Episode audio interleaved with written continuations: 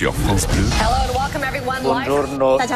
Buenos días. Guten Morgen, meine Damen und Herren. Le monde se lève tôt. Trois infos dans trois pays du monde, Thomas Cognac.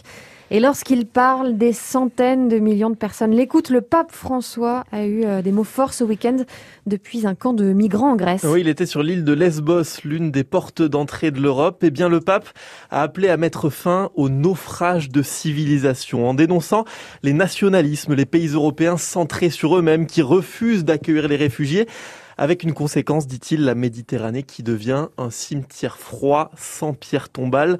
Un discours prononcé sous une tente dans un camp où vivent 2000 personnes. Un pape visiblement très ému lorsqu'il a écouté une chorale composée de réfugiés.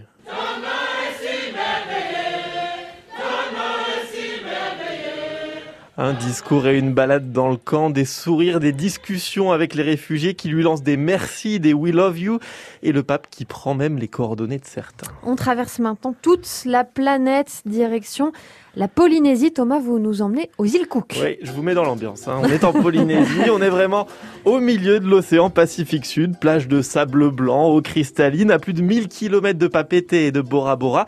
Les îles Cook, ce sont 17 000 habitants seulement, un archipel isolé, coupé du monde, tellement coupé du monde qu'il vient ce week-end d'enregistrer son tout premier cas de Covid, deux ans après le début de la pandémie en Chine.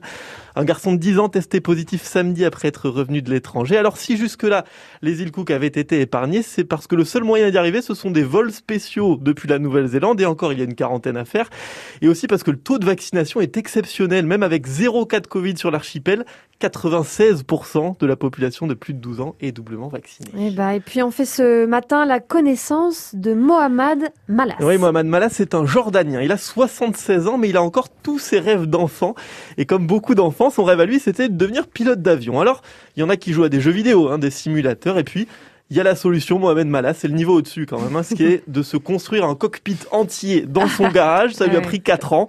Il a récupéré des sièges de bus hein, pour en faire des fauteuils de pilote. Il a appelé un de ses amis pour lui installer l'électronique. Et allez, c'est parti. Hein.